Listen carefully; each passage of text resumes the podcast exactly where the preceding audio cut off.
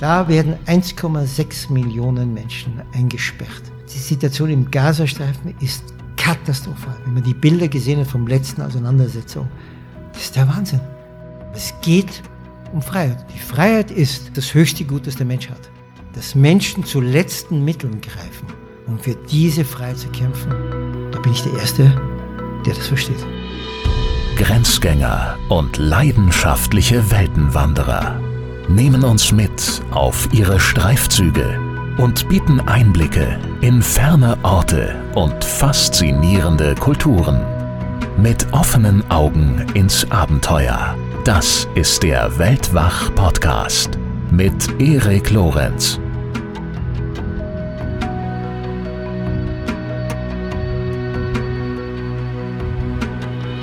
Andreas Altmann und ich setzen in dieser Episode unser Gespräch über das verdammte Land fort. In Anführungszeichen natürlich. Es geht weiterhin um Palästina und um sein Buch, das er vor einigen Jahren über seine Reise durch Palästina geschrieben hat. Bei dieser Gelegenheit möchte ich ein kurzes Update geben zur Weltwach Live-Veranstaltung, die wir mit Andreas für diesen Herbst geplant haben, für den Herbst 2020. Wir werden diese leider verschieben, so wie wir alle Weltwach-Events wegen Covid-19 leider auf 2021 verschieben. Das gilt dementsprechend auch für das Weltwach-Festival auf dem Kunterbundhof von André Schumacher.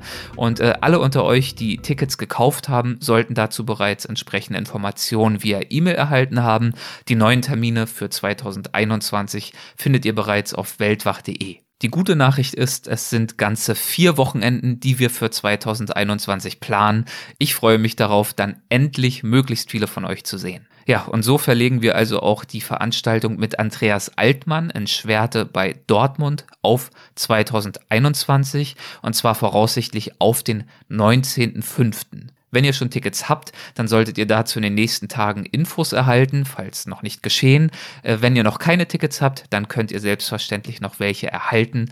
Infos auch dazu findet ihr auf weltwach.de. So, und jetzt geht's endlich los mit dem zweiten Teil meines Gesprächs mit Andreas Altmann über Palästina.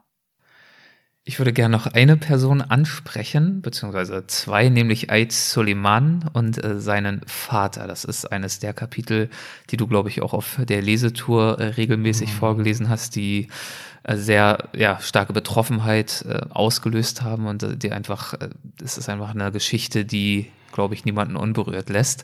Eid und sein Vater leben oder lebten in einem ja, Beduinenverhau, kann man sagen, mit flachen Buden aus Blech, aus Zeltplan, aus äh, unverputztem Beton. Du hast es beschrieben im Buch, circa 150 Familien haben dort gelebt, keine zehn Meter entfernt vom Zaun und ganz in der Nähe. Dann hinter dem Zaun sofort begann die Kämmer. Ja. Kamel oder Kamel. Kamel, das ist die Siedlung, ne? Das ist eine israelische Siedlung. Ja. Okay, also wer sind Eid und sein Vater und äh, wie leben sie dort? Was müssen sie dort erdulden? Also, ich habe einen Tipp bekommen, ich sollte nach Um al-Kher fahren. Äh, ich fahre dahin, also irgendwie ein Taxi wirft mich wieder ab irgendwo. Und das ist dann so, ja, wie du es schon beschrieben hast, irgend so ein Verhau aus Blechhütten, aus Stein, aus Pappe, so ein, vielleicht, ja, ja, ich, ich denke mal so 150 Leute. Es gibt ja überhaupt kein, es gibt kein, es gibt keine Straßen, nichts. Es ist einfach auf so einem hügeligen, karstigen Ding, äh, leben halt die Leute aus ganz arm, wir haben Ziegen, ja, mehr haben sie nicht, die sie dann im, in der Nähe von Hebron dann natürlich auf den Markt gehen und dort die Ziegen verkaufen und dort halt die Dinge bekommen dafür, entweder tauschen sie oder gegen Geld und kaufen sich die Dinge. Und dort lerne ich eben Eid kennen und seinen Vater Hatsch Suleiman. Hatsch heißt, der war schon, der hat schon die Hatsch gemacht, der war schon in Mekka. Das ist dann so ein Ehrentitel, der heißt dann Hatsch Suleiman.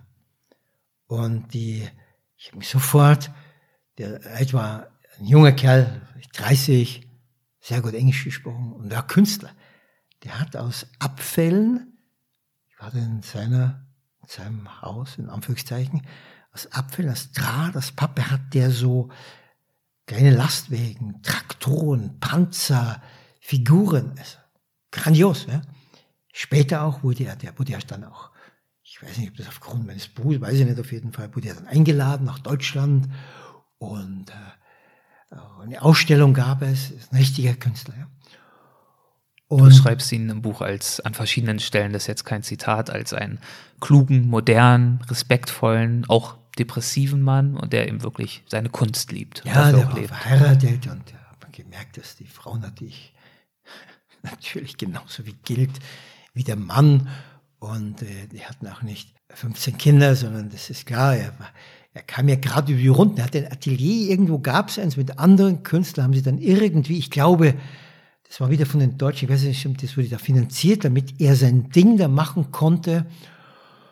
Und ähm, dann führte mich in sein, in sein Haus, wie gesagt, das war, das muss ich vorstellen, also ein Kasten vielleicht fünf Meter breit und fünf Meter tief, viereckiger, zwei Meter hoher Kasten, Beton und eine Tür und zwei, drei Fenster und da drin war so abge trennt von so einer kleinen Mauer halt so ein Kochding halt, wo irgend so ein uraltes Ding stand, um zu kochen, ich glaube Gas.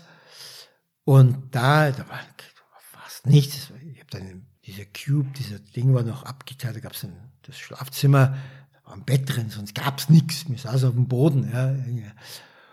Und dann hat er mir gesagt, diesen Zettel da, der schon an seinem Ding hing, an seinem Haus, Demolition Order, das heißt, er stand bereits auf der Abschussliste eines jüdischen Bulldozers, eines israelischen Bulldozers, weil dieser Bau, und jetzt müsste man sehr, sehr kompliziert, dieses Osloer Abkommen, das damals die Zonen A, B, C eingeteilt wurden, ja.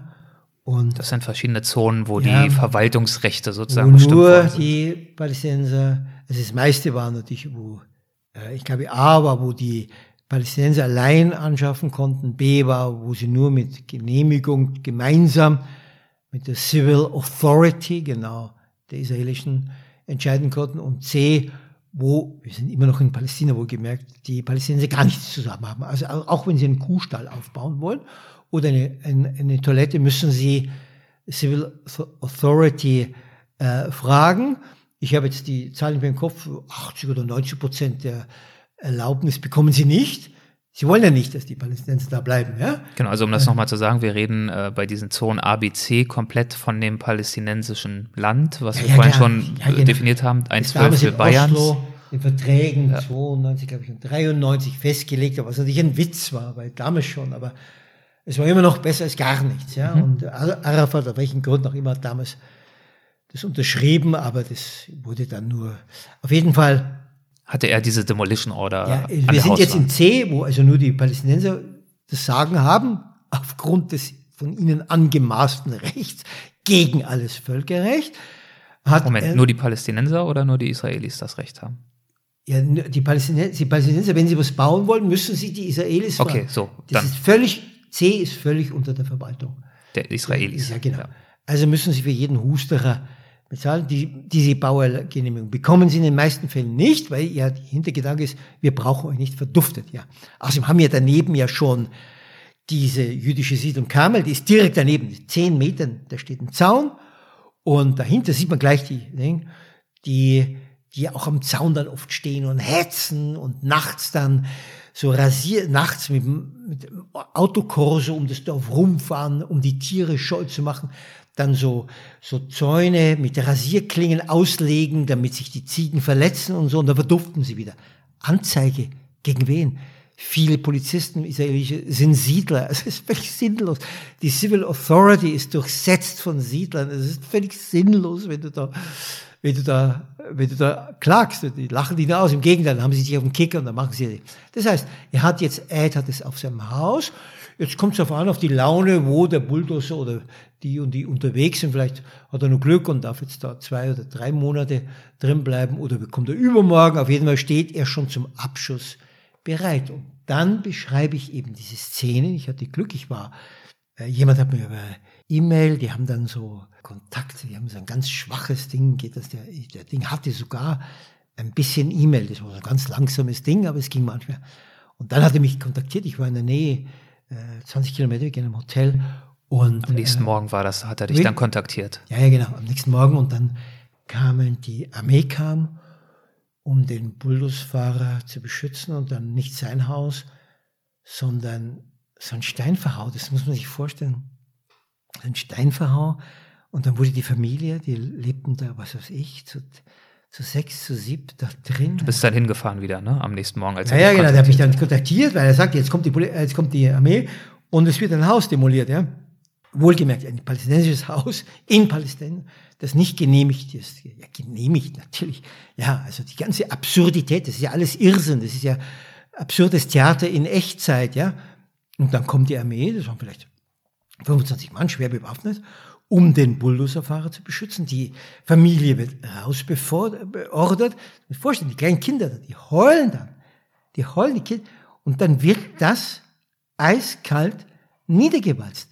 Und jetzt kam eben dieser Israeli und dann geschieht etwas Unglaubliches, weil in der jiddischen Sprache, Jiddisch klingt ja ein bisschen Deutsch, ja. Wenn sie ganz langsam spricht, dann kann man sogar was verstehen. Leider stirbt die Sprache aus. Gibt es das schöne Wort ein Mensch kleingeschrieben und das ist nicht wie bei uns neutral das Wort ein Mensch, sondern ein Mensch im Jiddischen ist ein guter Mensch. Ein Mensch, der andere respektiert. Und weil eben ein Mensch auftritt in diesem Wahnsinn, und zwar ein Israeli, Esra, ein Israeli, der wiederum für eine israelische NGO arbeitet und mit Eid befreundet war. Und der stellt sich dann da rein in diesen Steinverhau, bevor der Ding kommt, ja. Und jetzt mussten die ihn erst, da wieder die Soldaten, was ein Israeli, israelische Soldaten mussten einen Israeli aus dem Haus rauszerren, der sich hineinstellt, um dieses palästinensische Haus vor dem Wahnsinn der israelischen Armee zu bewahren. Dann rennt der dreimal, bis sie ihn abführen mit so, wie nennt man diese, äh, Handschellen oder? nee, nicht Handschuhe, wie nennt man die anderen, diese, äh, diese, diese Plastedinger. Ja, ja, genau. Ja, abführen und dann so lange, bis die Aktion zu Ende war. Der war schon im Gefängnis deswegen für seinen Einsatz und er ist bei Gott nicht der Einzige, der sich da einsetzt. Und das immerhin, das war ja eine irrsinnige Geste. Denn Es gab diesen berühmten Fall, der ja dann jahrelang durch die Presse ging. Das war eine amerikanische Mädchen, der sich auch hineingestellt hat und die hat dann der Bulldozerfahrer überfahren. Das ging durch die Weltpresse. Ja. Das hat die dann schon ein bisschen. Also auch in Israel würden sie den fahren, aber das musste erst menschenfrei sein, ja, absolut menschenfrei, bevor der Bulldozer kam, weil das war ein Riesending der Weltpresse. Er hat die platt gefahren, ja. Und ähm, ja. Und trotzdem war es natürlich auch in diesem Fall nicht, du hast es gerade als Geste bezeichnet, eine wichtige Geste, aber am Ende ja trotzdem nur eine Geste. Ja, klar. Aber das zeigt ja auch, weil natürlich denke ich dann, ich habe mich ja beobachtet und dachte, ich habe ich jetzt einen Judenhass und da drüben dann auf dem Zaun stehen die und feuern diese Soldaten an. Also, also von einer Unmenschlichkeit, von einer, da sitzen Leute daneben, die haben nichts und wird der Stein verhauen. Den haben sie, da haben sie wieder vom Regen, vor der Sonne. Wurde, wurde er dann äh, zerstört, der Stein? Ja, ja, natürlich, klar. Bis der dann weg war, wo- abgeführt, ob er ins Gefängnis kommt, weiß ich dann nicht. Auf jeden Fall wurde er abgeführt und bewacht, damit er nicht wieder losrennt.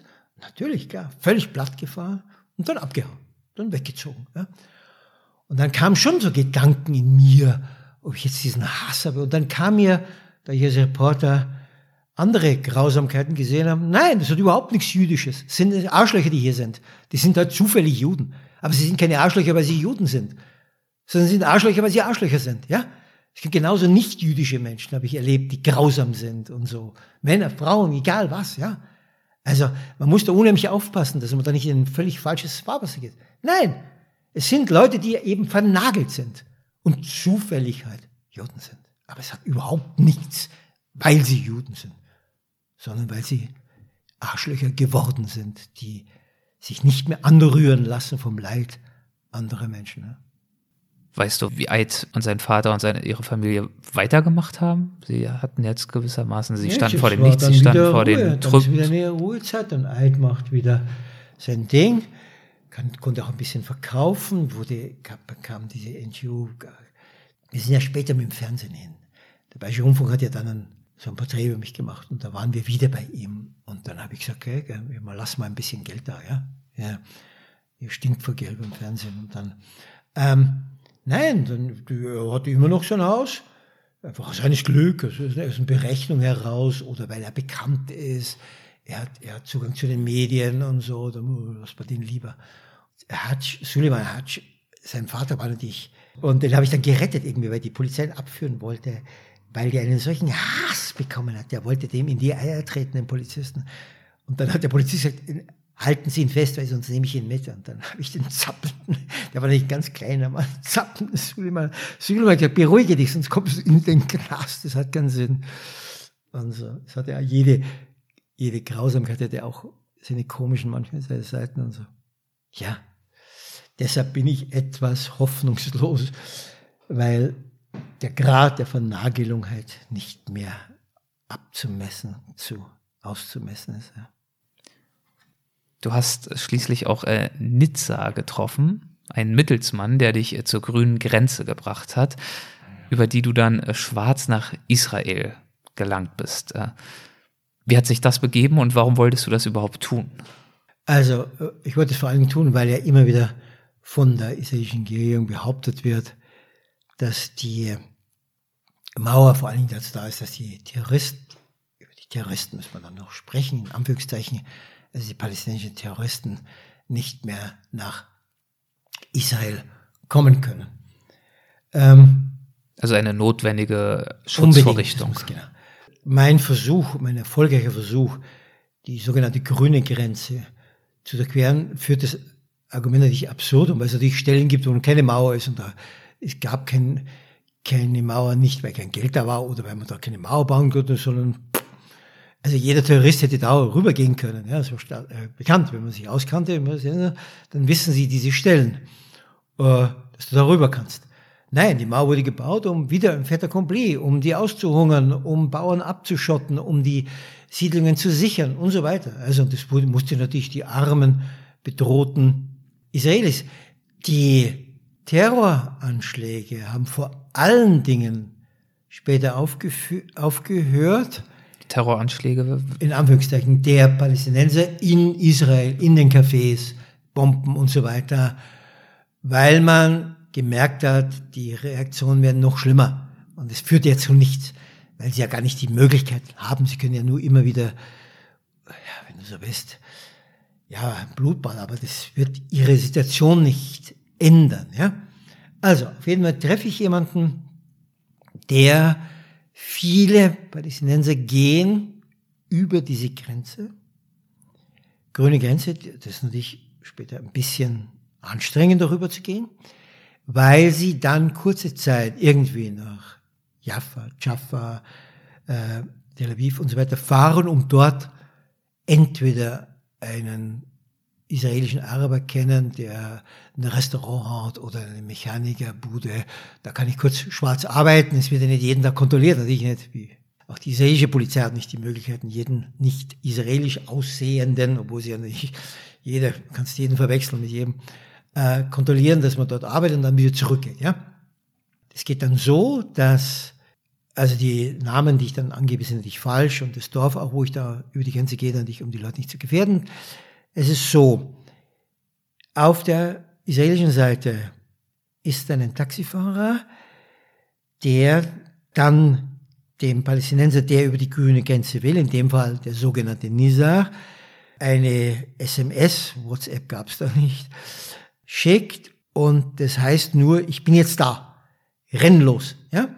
Dann rennst du zuerst runter, dann durchs Gebüsch nach oben, oben, oben, dann schaust du äh, israelische Soldaten irgendwas und dann bist du schon auf dieser Straße und dann siehst du das Taxi und springst rein und fährst dann dahin, wo du hin willst oder schwarz arbeiten möchtest und so weiter. Ja. Und ich wollte es auch ausprobieren, einfach um zu beweisen, dass man natürlich über die, äh, sogar ein Fremder. Und dann haben mich andere, also Nisa hat mich dann eingewiesen an andere Leute, zu dritt dann mit dem Fahrrad. Der Fahrer hat dann auch einen riesen Schreck bekommen, weil er dachte, ich arbeite für den Shin Bet, also den Innennachrichtendienst der Mossad, diese fürs Äußere verantwortlich bin. Also, also dachte, du wärst Geheimdienstler, Spion. Ja, ja, um die hochgehen zu lassen. Ich musste die anderen beiden, die mich erkannt mussten, das beruhigen. Ich musste meinen deutschen Pass zeigen. Gut, sie dann beruhigt und dann bin ich da wieder mit einem, der auch rüber wollte, auch dort arbeiten mit in Israel, äh, hoch. Dann hatten wir, muss nicht mehr so stehen bleiben, es war gut, es war gut, weil es bewaldet war, das Gebiet. Also, es war gut, sonst wäre es ja sinnlos, wenn das freie Ebene Und äh, also da bin auch Wachtürme hätten nichts genutzt. Und dann erinnere mich noch, da war so eine riesen, wie nennt man das, so ein Rohr, wo irgend so ein Wasser durchfloss. Aber das war, der Durchgang durch das Rohr war viel einfacher gewesen, weil dieses letzte Stück sehr kompliziert war, um auf die Straße zu gelangen. Aber das Rohr durfte nicht, aber das zugewachsen war und einer schon mal von einer Schlange gebissen wurde dann. Also und dann kam, dann lagen wir da vor dem, neben dem Rohr und dann bekam er das Zeichen von dem Taxifahrer und dann sind wir da raufgerannt und dann ist er das Zeichen, wir haben noch gewunken und ich bin dann wieder zurückgerannt. Weil ja, wenn wir angerufen werden von Soldaten, dann einfach wenn du zurückrennst, erschießen sie dich ja nicht, ja. Rennen, rennen, nicht halten, rennen, rennen, rennen, weil dann sind sie ja wieder auf Gebiet, in dem Fall war es, glaube ich, ein Gebiet, wo nur die Palästinenser. Aber ich will dazu sagen, oh, wenn die Israelis glauben, da ist irgendein sogenannter Terrorist, dann gehen die natürlich rein in die, in die Zone A, die angeblich nur für Palästinenser, wo die palästinensischen Autoritäten bestimmen dürfen. Also es das heißt ja nicht so, dass das dann absolut out of, uh, off limits ist für die Israelis. Okay. Also keine harte noch, Grenze, ja. Ich will noch was sagen, weil ich ja, weil du mir den, es geht ja jetzt darum, am 1. Juli sollte ja annektiert werden, ein Teil des Westjordanland, ja klar, dieses Grenzgebiet zum Jordan, wo Johannes der Täufer geschäftstüchtige Leute haben dann mehrere Stellen eingerichtet, wo angeblich der Johannes der Täufer, der vor äh, den Herrn Jesus getauft hat. Egal. Und äh, Netanyahu hat es ja angekündigt, um sein rechtes Wahlvolk, wie Trump sein rechtes Wahlvolk hat, zu beruhigen. Und er kriegt natürlich Widerstand. Er hat angekündigt, dass die Annexion sozusagen jetzt fortgesetzt werden würde. Ja, ja, das ist soft, dass man nur bestimmte Kolonien annektiert. Das heißt dann, das wäre dann Teil von Israel wieder völlig. Jede, jede Haustür eines israelischen Kolonisten auf israelischem Gebiet, den Grenzen 67, ist völkerwidrig. Da gibt es überhaupt keine Diskussion, da wird auch nicht das. Und ähm, ja, da las ich es in einem Artikel, es war so ein Artikel, wie das jetzt gehandhabt werden soll, und da wurden also vernünftige Israelis und vernünftige Palästinenser interviewt, die zusammenarbeiten, die versuchen wollen, dass die beiden Völker, jetzt nennen wir sie mal Völker, friedlich zusammenleben und so weiter. Ich Widersprüche, weil der Jude ja in einer Kolonie lebt. Er selber weiß um den Widerspruch. Äh, er möchte, ja, es gibt eben wieder die Diskussion, ein Staat mit beiden Völkern oder Zwei-Staaten-Lösung. Wenn ich mich richtig erinnere, glauben sie beide nicht mehr so recht an die Zwei-Staaten-Lösung. Aber da kommt dann, wurde ja erwähnt, dass, glaube ich, eben, ich, ich glaube, ich weiß es, dass Sharon damals 2007, wenn es war, den Gazastreifen gab es ja damals noch jüdische Siedlungen rausgenommen hat und so weiter. Und dann kam eben, dass die Terroristen, es wird eben abgeschottet, der Gazastreifen ist noch viel mehr abgeschottet und schwieriger zu leben als das West, also wie Palästina. Und äh, die, um eben Israel vor den Terroristen zu schützen. Also die äh, Palästinenser, die um ihre Freiheit, um ihr Land, um nicht erdrosselt und erwürgt zu werden, sind Terroristen. Da habe ich eine schöne Stelle, die muss ich jetzt laut vorlesen, und zwar also die Taten dieser Kamikaze-Palästinenser, das sind ja diese äh, Selbstmordattentäter, ja, die in diese Cafés rein sind, damals in Tel Aviv und so weiter. Die ja, nur mal zum Verständnis, du hast jetzt mehrfach äh, Terroristen gesagt und das ist jeweils auch in Anführungszeichen gesetzt. Ja, ja. Es sind ja trotz allem Terroristen, oder würdest du den ja, Begriff hier nicht? Nein, nein, natürlich nicht. Nein, sage ich nicht. Für mich sind sie Freiheitskämpfer. Moment, es wird ganz klar in dem Auge, was ich da sage.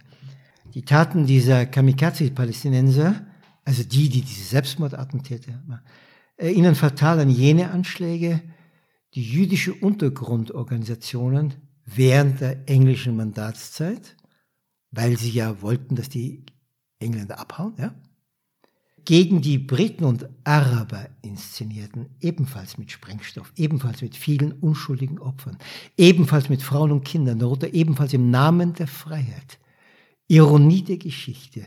Die damaligen jüdischen Täter, sie sahen sich selbst als Freiheitskämpfer, die für ihr Land kämpften, wurden in der englischen Presse als Terroristen bezeichnet, wie heute die Palästinenser in der israelischen und in der. Na, König David, ich habe das Hotel König David, 71 Tote, 71 Tote gesprengt von einer israelischen Untergrundorganisation. Nein, wenn du nicht mehr weiter weißt, wenn du merkst, dass andere dein Leben an die Wand fahren, du kein Geld mehr hast, dich nicht entwickeln kannst, dein Land abgesperrt ist, wenn du die kleinste Ding wirst du erschossen oder ins Gefängnis kommst ohne Verhandlung, dann bist du kein Terrorist. Dann kämpfst du um deine Freiheit. Genau wie die Israelis. Und damals in der, in der Presse als Terroristen bezeichnet wurden. Das, was Israel macht, ist ja Staatsterror. Die erschießen die Palästinenser, die unbewaffnet an den Zaun gehen, jetzt vor einem Jahr. Wie viele Tote? 20, 30, ja? Erschießen die unbewaffnet. Das nennt man Staatsterror. Und so, also da wird mit mir nicht verhandelt. Natürlich ist das furchtbar und natürlich ist es schrecklich für die Opfer, für die israelischen und für die palästinensischen. Aber sie, ja, ja, IS, IS ist Terror, ja, Wahnsinn, Islam. Ich das ist ja nicht, das geht ja nicht, die sind nicht eingesperrt worden, diese Wahnsinnigen, natürlich nicht.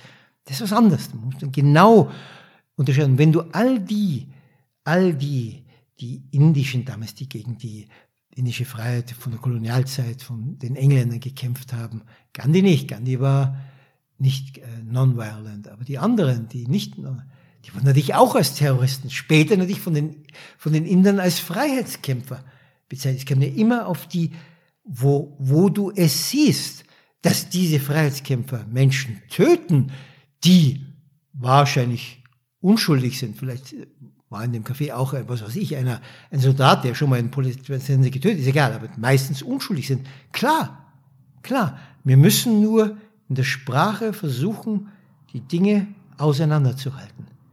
Da werden 1,6 Millionen Menschen eingesperrt. Die, die Situation im Gazastreifen ist katastrophal. Wenn man die Bilder gesehen hat vom letzten Auseinandersetzung 2000, ich weiß es nicht mehr, 14 wann war das, wie da reingebombt wird. Das ist der Wahnsinn. Das Verhältnis ist ungefähr ein toter Israeli zu 30 toten Palästinenser. Und so geht das seit 60 Jahren. Also da lehne ich mich nicht weit zum Fenster aus. Ich sehe nur geschichtliche Entwicklungen und wie sich Bezeichnungen verändern. Aufgrund, natürlich haben die Nazis ein Elsa, den Schreiner, der damals in München diese Bombe in die Säule da hinein platziert hat, weil er wusste, dass später Hitler kommt, von den Nazis als Terrorist beschimpft. Und für alle anderen war er ein unfassbar mutiger Mensch, der sein Leben, der war Einzeltäter, riskiert. Natürlich vergleiche ich jetzt nicht die israelische Nizza, natürlich nicht. Aber es geht um Freiheit. Die Freiheit ist nun mal das höchste Gut, höher als die Liebe. Liebe funktioniert nur mit Freiheit. Aber Freiheit funktioniert auch im Notfall ohne Liebe. Es ist das höchste Gut, das der Mensch hat. Dass Menschen zu letzten Mitteln greifen, um für diese Freiheit zu kämpfen, da bin ich der Erste, der das versteht die Herausforderung, die ich da habe, das sozusagen jetzt äh, zu, verarbeiten, ist natürlich, dass äh, zum Beispiel das Hitler-Beispiel, das ist, äh, wäre im Zweifel ein Anschlag ja, gewesen ja. auf einen politischen Würdenträger, also genau auf den Entscheidungsträger. Ohne Würde, der, der hm? hat keine Würde. Der hat natürlich ohne auch keine, ja gut, ein, ein, ein Würdenträger ist äh, nicht das richtige ja. Wort, da gebe ich dir recht. Der genau, genau in der Entscheidungsgewalt zumindest aber stand, während ähm, Nein, ich meine ja nur die, die, die Bezeichnung verändert sich. Natürlich ist, das, gesagt, natürlich nicht Netanyahu, nicht Hitler und auch nicht Sharon, natürlich nicht, das ist ja ganz klar zu sagen.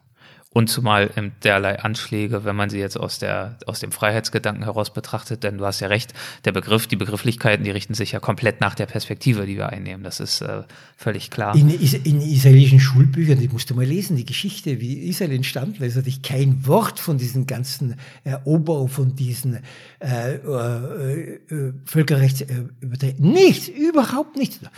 Im Palästinien, Im Palästinien sind sie auch nicht besonders objektiv. Ja klar, wie überall auf der Welt halt, ja. Außer man ist dann wirklich weiter und es gibt eine Multi, Multi Gesellschaft, die sich natürlich dann dagegen wehrt und wie wir in Deutschland, okay, dann sagen, okay Gott, jetzt muss aber auch mal, nachdem wir versucht haben, den Narzissmus zu unterdrücken, mal wieder geredet werden über die ganzen stickenden Nazi-Arschlöcher, die immer noch und bei Adenauer in der Regierung sitzen und so weiter. Klar, das geht dann auf Dauer. Aber Israel ist ja, wenn du so möchtest, in einem Low, in einem Low-Intensity War und da ist keine Zeit, um die richtigen, objektiven Geschichtsbücher zu schreiben. Es ist immer eine Interpretationsfrage. Und natürlich rede ich mir leicht am grünen Tisch, angenehme Außentemperatur. Und wenn ich zerfetzt bin oder zum Krüppel, dann würde ich vielleicht auch anders reden. Nur, es geht jetzt nur um Begrifflichkeit und mhm. sonst jetzt. Aber ähm, legitimieren, also wenn wir über die Begrifflichkeiten sprechen, legitimiert denn ein Freiheitskampf, ein Anschlag auf, auf Frauen und Kinder? Ja, hat dieser Schreck, so einen schrecklichen äh, Anschlag gab es nie auf die jüdische Bevölkerung von der Hamas und von Palästina, diesen 71 Toten das kann man ja auch nicht also aufwiegen. Ne? Ein Unrecht wiegt ein anderes natürlich. Naja, aber ich meine nur, weil die jetzt sagen, die Terroristen, sie ja. haben sich natürlich jetzt frei. Natürlich, nee, natürlich ist der Blödsinn. Ein Tod ist ein Toter zu viel, ja klar. Aber das ist politischer, politische Geschwätz ist das. Äh, das ist die große humanistische Frage. Äh, Gandhi war dagegen. Gandhi hat gesagt, er trägt lieber das Leid, als dass er tötet. Und Gandhi hat diesen erstaunlichen Satz gesagt, hätte ich die Wahl zwischen Feigheit und Gewalt, ich wählte die Gewalt. Äh, also lieber noch Gewalt als feig zu sein, aber er war ja nicht feig. Er war, er hat ja wahnsinnig viel ertragen. Aber andere Menschen haben nicht die Menschen. Das habe ich, glaube ich, jetzt noch nicht gerafft. Äh, er wählt also, die Gewalt. Die hätte, ich die, hätte ich die Wahl zwischen Feigheit und Gewalt, ich wählte die Gewalt. Also bevor ich feig bin, bin ich lieber gewalttätig. Ja? In dem Sinne. Aber er war ja nicht feig. Er hat ja durch seine das wurde ihm vorgeworfen, er war feig, aber er hat ja durch seinen nicht gewalttätigen Widerstand unglaubliche Mut bewiesen natürlich und so. Also, das ist eine große, Camus sagt auch, also zuerst kommt das Wohl meiner Mutter, bevor ich, äh, darüber habe ich kein Urteil, dazu maße ich mir nichts an. Es geht jetzt nur um, dass wir Begriffe verwechseln, ob das richtig ist, Menschen zu töten, um äh, irgendwann aus einer hoffnungslosen Situation herauszukommen. Man weiß aus der Geschichte, und das weiß man, dass manche Situationen zu verkrustet sind. Da hilft nichts mehr verhandeln. Ob das jetzt so ist, darüber wage ich nicht zu urteilen. Nur viele Dinge sind erst entstanden zum Guten, kann man sagen, durch Gewalt dass irgendwann der Hitler, ja, durch die Gewalt der Alliierten, die dann die Deutschen, es nicht mehr anders ging, weil die Deutschen so vernagelt waren, eben dann Dresden und Berlin und 300.000 Tote in Kauf genommen haben, damit dieser Wahnsinn ein Ende hat. Mit Hitler zum Kaffeeklatsch geht halt nicht, ja. Dann musst du. Und es wurde zum Besseren in Europa. Vorsicht, natürlich nicht Israel, Hitler und so weiter, ja. Nur die Frage beantworte ich nicht, aber ich gehe nur um die Begriffs Erklärung. Deine Reise hat äh, zweieinhalb Monate gewährt. Hattest du nach dieser Zeit das Gefühl, irgendetwas über Israel, über Palästina, über den Konflikt wirklich neu oder anders oder besser verstanden zu haben? Ja, schon. Ist ja klar, wenn du, ich habe ja nichts, ich, nichts anderes mehr gemacht, dann als wir die Zeitungen gelesen, Radio gehört, äh, Leute geredet, gesehen, aber ich habe natürlich keinen Vorschlag. Ich habe kein, ich habe die Komplexität. Ich verstehe ja das Trauma, das jüdische Trauma.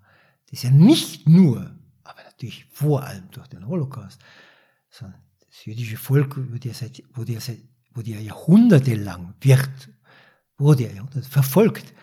Das ist klar, dass du dann nicht mehr cool und entspannt entscheidest, dass du natürlich, klar, dass du von Angst, und Angst ist manchmal ein guter Ratgeber und manchmal ein nicht so guter. Das verstehe ich ja. Freiheitskampf auf der einen Seite, in dem Fall könnte man auch sagen, langfristig betrachtet, ein Überlebenskampf in dem Fall, ne? Ja, aber ich glaube, mit einer klügeren Politik hätte man vielleicht weniger Spannung und weniger Leid und weniger Tod in diese Weltregion, sprechen wir nur von diesen beiden Völkern, bringen können.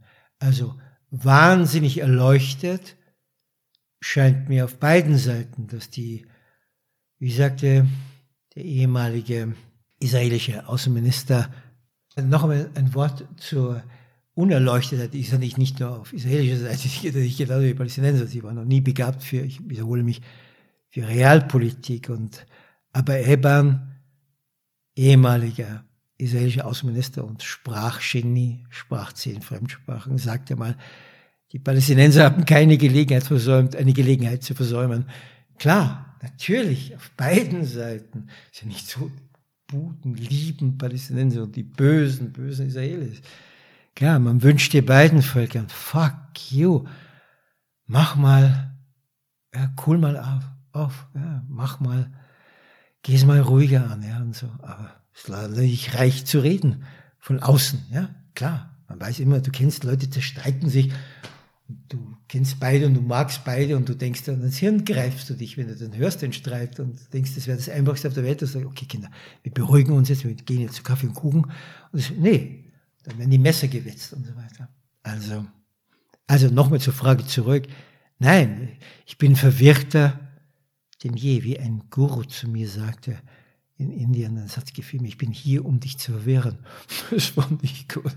Und so ist dieser Zustand und das, was dort abgeht, bedenklich. Dass jetzt annektiert ist, natürlich wiederum vollkommen falsch, liegt aber ganz genau in der Linie der fait des vollendeten Tatsachen. Und irgendwann wird das Geschrei der Weltpresse wieder aufhören, dass wir annektiert haben. Das ist immer so ein Gedöns. Und dann haben wir das gemacht und dann gehen wir weiter und irgendwann gehört uns das. Ja. Wie fielen die Reaktionen auf dein Buch aus? Ja, es gab bei manchen Lesungen Demonstrationen vorher und aber friedlich ist. Ja, es hat ja sogar zum Spiegelbestseller geschafft. Aber natürlich, für viele bin ich natürlich ein Judenhasser und die haben anscheinend das Buch nicht gelesen oder haben nur das gelesen, was sie lesen wollten. Ja, viele hat er mir geschrieben, hast du schon mal angedeutet hast, ja, ich wusste das alles nicht. Ja. Ich hatte keine Ahnung. Ich war ja auch mal vor 20 Jahren immer total sofort auf israelischer Seite. Sofort. Natürlich, wie viele, keine Ahnung. Was wirklich? Durch einen amerikanischen Kollegen, einen Fotografen, der in Paris lebt, kam ich erst einmal auf die Idee, dass ich mich jetzt da richtig beschäftige damit. Also lange bevor ich dann hinfahre, weil ich mir zugetraut habe. Und, und so, und der dann auch so Videos gefilmt hat, äh, mitgebracht hat. Das ist ja ein Ding. Und das wusste ich natürlich nicht. Und vor allem haben ja so viele Brandherde. Klar. Also Netanyahu wird sich denken, okay, Trump habe ich und die, man darf ihn nicht vergessen, die Israelis haben einen Big Buddy und das Amerika auch jetzt wenn Obama dort, und Obama hatte immer ein gespanntes Verhältnis mit Netanyahu, aber an der Unterstützung drei Milliarden pro Jahr Militärhilfe ist sicher schon mehr jetzt, wird ja nicht gedeutelt.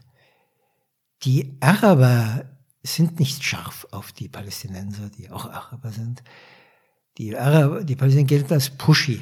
Das heißt, die, die, die wollen was, die drängen, es gab in Jordanien dann unter König Hussein noch dieses, Hussein, dieses furchtbare Blutbad, der schwarze Black Friday, wo die Aufstand gemacht haben, die Palästinenser, weil sie in furchtbaren Zuständen lebten, in diesen Lagern und so. Also, die haben überhaupt niemanden. Seit es ja. Die Deutschen können nichts sagen, weil, ich zitiere Martin Walser, über uns die Auschwitzkeule, das, ich, ich zitiere jetzt, ne, hängt. Das heißt, wir können, wir müssen zu Recht sehr uns genau überlegen, wie wir mit Israel umgehen. Und vor allen Dingen natürlich alles auch dazu beitragen, dass Israel überlebt und dass Israel in Frieden leben kann. Aber ich wünschte mir manchmal, dass deutsche Politiker mehr Mut haben und den Mut haben, den Israelis auch zu sagen, was ziemlich stinkt in dieser Hinsicht. Stichwort Palästina. Das wünsche ich mir, sonst gar nichts. Ja? Und das muss man, da muss man sehr viel Erfahrung haben als Politiker, man muss, das, man muss wissen um das Trauma, das alles, klar. Aber ein bisschen öfters den Mund aufmachen und hinweisen, das würde ich mir wünschen. Letzte Frage. Wir haben über. Ich bin kurz vor meinem Selbstmord. Okay, gut. ich, ich hoffe nicht. Wir haben über Missstände gesprochen, über mangelnde Freiheit, über all die Tristesse und Hoffnungslosigkeit. Ohne jetzt zu romantisieren, ist Palästina auch schön?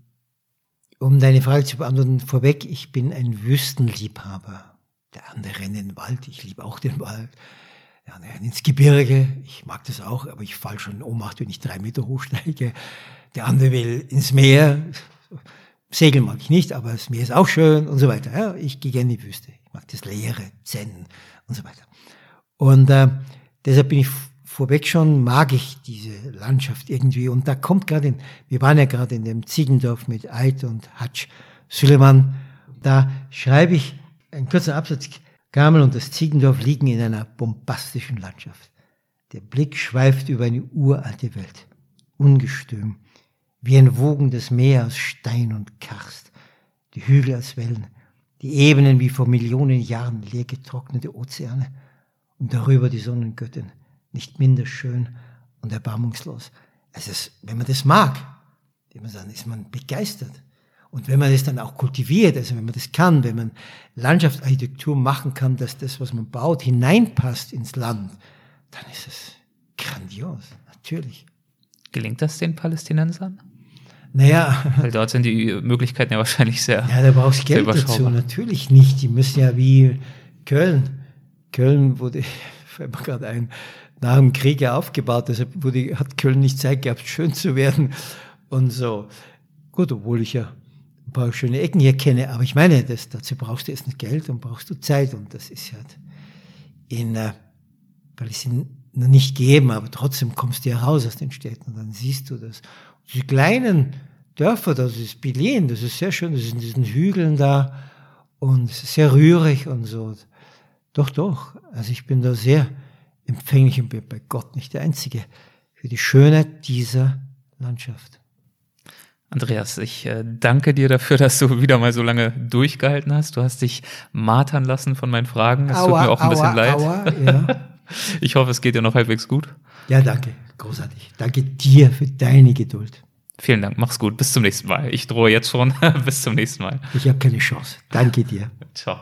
So, jetzt gibt's noch mehr Kaffee und Kuchen. Möchtest du noch was essen? Das war Andreas Altmann und jetzt kommen wir zu einem neuen Segment, das wir fortan, nicht immer, aber gelegentlich mit in unseren Folgen haben werden.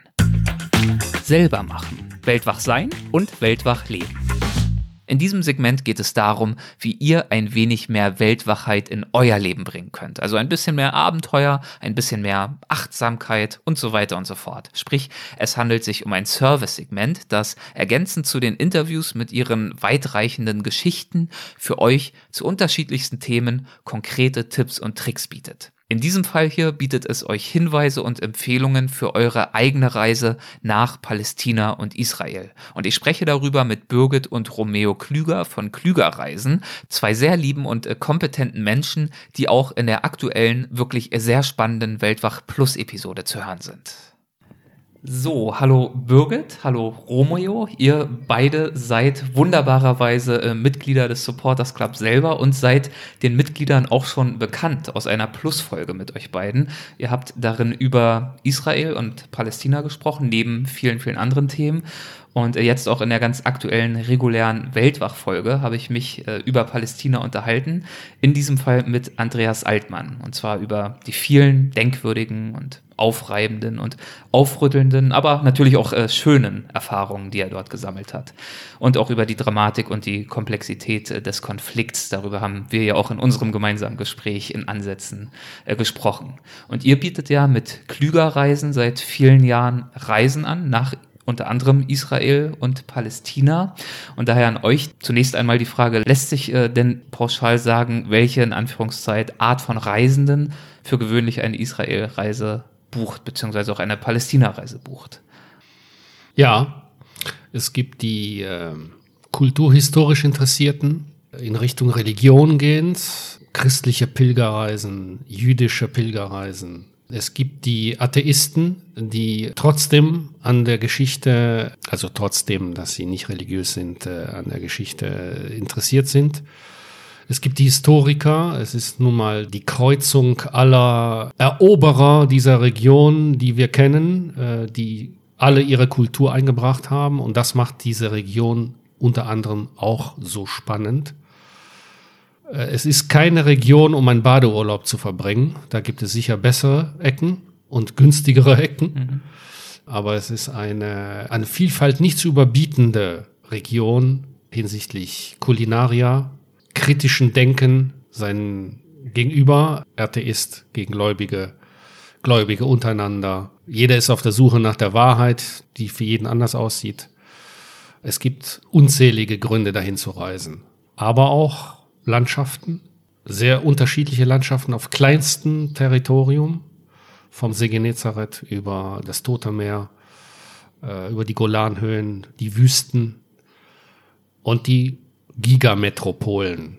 Tel Aviv als moderne Stadt, wo alles erlaubt ist. Jerusalem nur wenige Kilometer entfernt, wo wenig erlaubt ist, aber historisch halt, dazu braucht man nichts zu sagen, äh, ein, ein extreme Atmosphäre auch verströmt, ausstrahlt, ja. Und natürlich auch als Mix unter anderem die ganzen äh, Küstenstrände, die auch sehr, sehr schön sind, äh, außerhalb der Stadt Tel Aviv natürlich im Norden, aber auch im Süden, am Roten Meer. Inwiefern ist denn äh, Palästina als Reiseziel geeignet? Oder anders gefragt, mit welcher Erwartungshaltung sollte man dorthin aufbrechen? Was dem wenigsten bewusst ist, äh, das ist ja untrennbar mit Israel verbunden. Nahezu alle Besucher ähm, Israels äh, sind auch mindestens einmal in Bethlehem. Bethlehem ist eine Stadt in Palästina, nicht in Israel. Das ist den Besuchern nicht bewusst oder das ist jedem nicht es bewusst? Es wird ihnen erst bewusst, waren? wenn sie wirklich bewusst, wenn sie durch den ersten Checkpoint gehen. Genau, das wäre meine Frage gewesen. Das ja. kann einem ja schwerlich entgehen. Ja. Okay. Dann, dann geht's los, dass das Bewusstsein da ist. Ja. Und äh, es ist eine schwere Region. Manche Dinge sind schwer auszuhalten, unverständlich. Aber ich finde, es ist eine sehr wichtige Erfahrung, das dort zu sehen, weil man halt die 360 Grad 3D den Blick hat statt auf dem 2D-Bildschirm im Fernsehen immer wieder nur Negatives und Negatives und Negatives zu erfahren. Äh, es gibt sehr, sehr viele schöne Momente und Orte, die man äh, in Palästina findet. Und äh, so sehen wir auch unsere Aufgabe, neben dem Geschäft, äh, neben der Gewinnerzielung auch zusammenzubringen, Menschen äh, zusammenzubringen und auch vor allen Dingen ähm, beide Seiten dieses jeglichen Konfliktes darstellen zu können indem er einfach da ist und es sieht, ohne einen Fernsehmoderator. Man muss sich ein eigenes Bild davon machen. Du hast gesagt, es gibt äh, ganz besondere Orte dort, ganz besondere Momente, die man dort erleben kann, insbesondere auch in Palästina. Äh, Birgit, gibt es für dich Orte oder auch Momente, wenn du in deine Erinnerung äh, zurückblickst in Palästina, die für dich derartig besonders waren oder sind? Das Besondere an Palästina ist das muss man jetzt halt auch zu dem, was man ertragen muss, äh, zu, äh, zuzählen, dass man tatsächlich sofort konfrontiert wird. Das heißt, ein, wenn man mit einem Palästinenser in Kontakt kommt, wird man sofort auf die Situation angesprochen und es werden einem auch sofort Geschichten erzählt von der eigenen Familie und so weiter. Natürlich immer traurige Geschichten. Aber die Offenheit der Palästinenser ist wirklich erfahrenswert. Und das unterscheidet sich ein bisschen von den Israelis, äh, die ein bisschen ruppiger sind, ein bisschen rauer sind. Die Palästinenser sind etwas warmherziger, sagen wir es mal so. Wobei du ja selbst auch äh, viele Jahre sehr intensiv Israel ja. bereist hast. Ja. Was hat dir dort so gut gefallen, wenn sozusagen die äußere Schale erstmal ein bisschen ruppiger daherkommt vergleichsweise? Dass die Menschen dort, die tagtäglich den Kampf haben, den sie ja auch haben, wie die Palästinenser, die nie alleine schon das Wissen, ähm, ich habe eine Frau kennengelernt, sie hat drei Söhne und alle drei Söhne waren ähm, in der Armee natürlich, weil alle in die Armee müssen.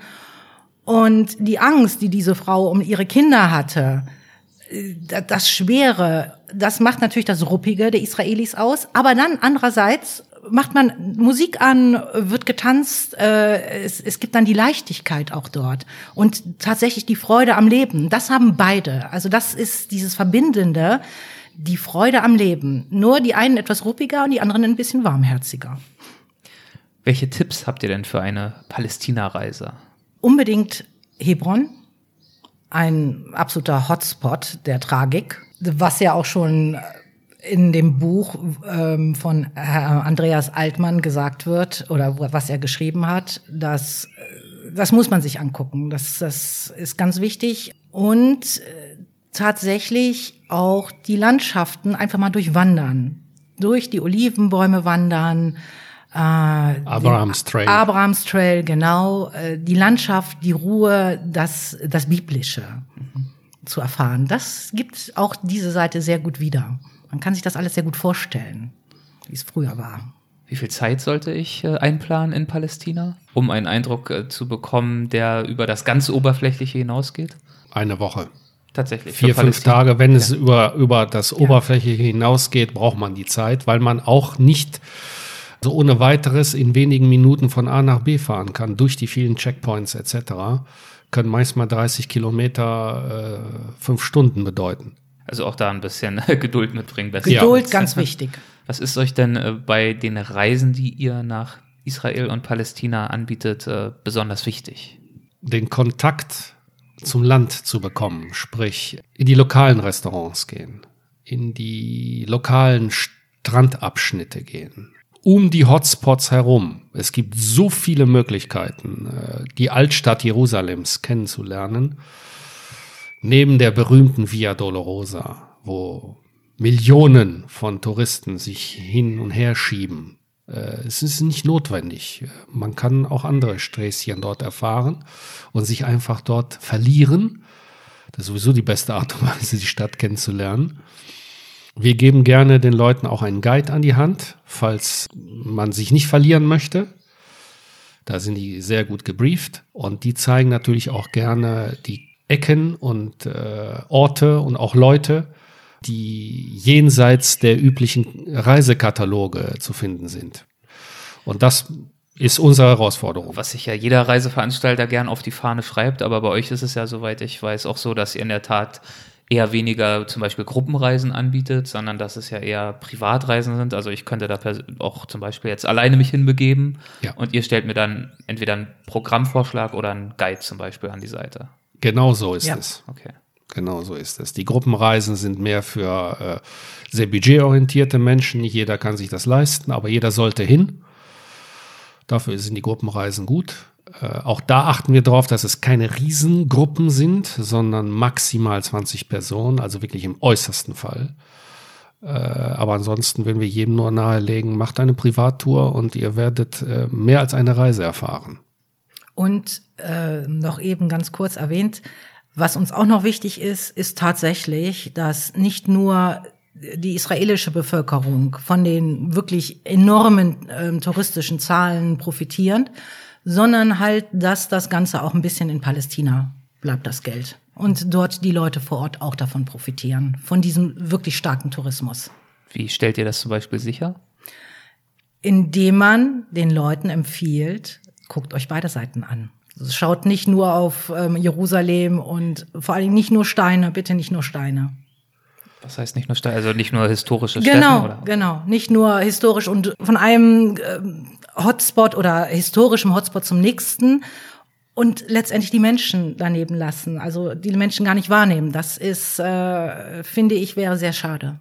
Entscheidend äh, auch für die Qualität einer solchen Tour ist natürlich, mit wem man sie unternimmt. Ich spreche jetzt nicht von uns als Klügerreisen, sondern die Kollegen vor Ort, die das machen. Und wir haben gerade auf palästinensischer Seite äh, arbeiten wir mit einer NGO zusammen, die wir kennen und von denen wir auch wissen, dass die wirklich sehr bestrebt sind, den äh, Kunden auch ihr Land näher beizubringen und dass das, was dort erwirtschaftet wird, auch dort bleibt, weil es gerade in äh, Palästina ein sehr korruptes System gibt und zum größten Teil äh, das touristische Einkommen, das ins Land geht, der PA, der palästinensischen Autonomiebehörde, äh, zugute kommt. Genau das wollen wir vermeiden.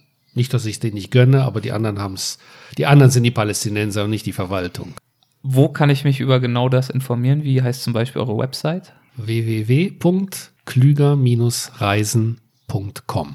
Klüger UE Klüger UE. Alles klar, dann werde ich das natürlich auch nochmal so in den Shownotes vermerken. Ja, besten Dank für diese äh, Tipps und Tricks und äh, diesen kleinen Einblick. Vielen, vielen Dank dafür. Wir danken dir, Erik. Vielen Dank. Danke. Dankeschön. Vielen Dank, Birgit. Vielen Dank, Romeo. Wie gesagt, hört euch unbedingt auch die Weltwach Plus Folge mit den beiden an, denn sie sind nicht nur Reiseanbieter, sondern vor allem auch Selbstreisende und sie haben eine wirklich spannende Geschichte zu erzählen. Das war's für diese Woche. Ich danke euch fürs Zuhören. Ich hoffe, es hat euch gefallen. Wenn das so sein sollte, dann wisst ihr ja, es gibt die Apple Podcast App. Dort könnt ihr uns bewerten und eine hoffentlich wohlwollende Rezension hinterlassen. Es gibt den Weltwach Supporters Club. Dort könnt ihr uns unterstützen, wenn ihr mögt. Vor allem freue ich mich aber natürlich, wenn ihr weiterhin einschaltet und zuhört. Also, bis zum nächsten Mal. Macht's gut. Euer Erik Lorenz.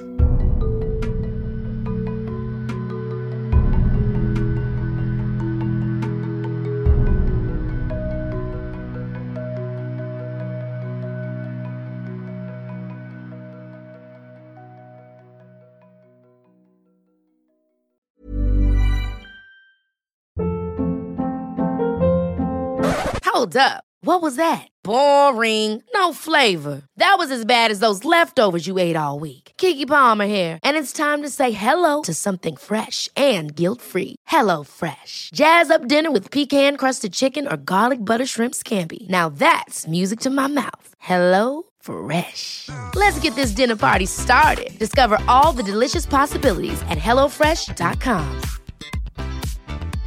Even when we're on a budget, we still deserve nice things. Quince is a place to scoop up stunning high-end goods for 50 to 80% less than similar brands. They have buttery soft cashmere sweaters starting at $50, luxurious Italian leather bags, and so much more. Plus, Quince only works with factories that use safe, ethical, and responsible manufacturing. Get the high-end goods you'll love without the high price tag with Quince. Go to quince.com/style for free shipping and 365-day returns.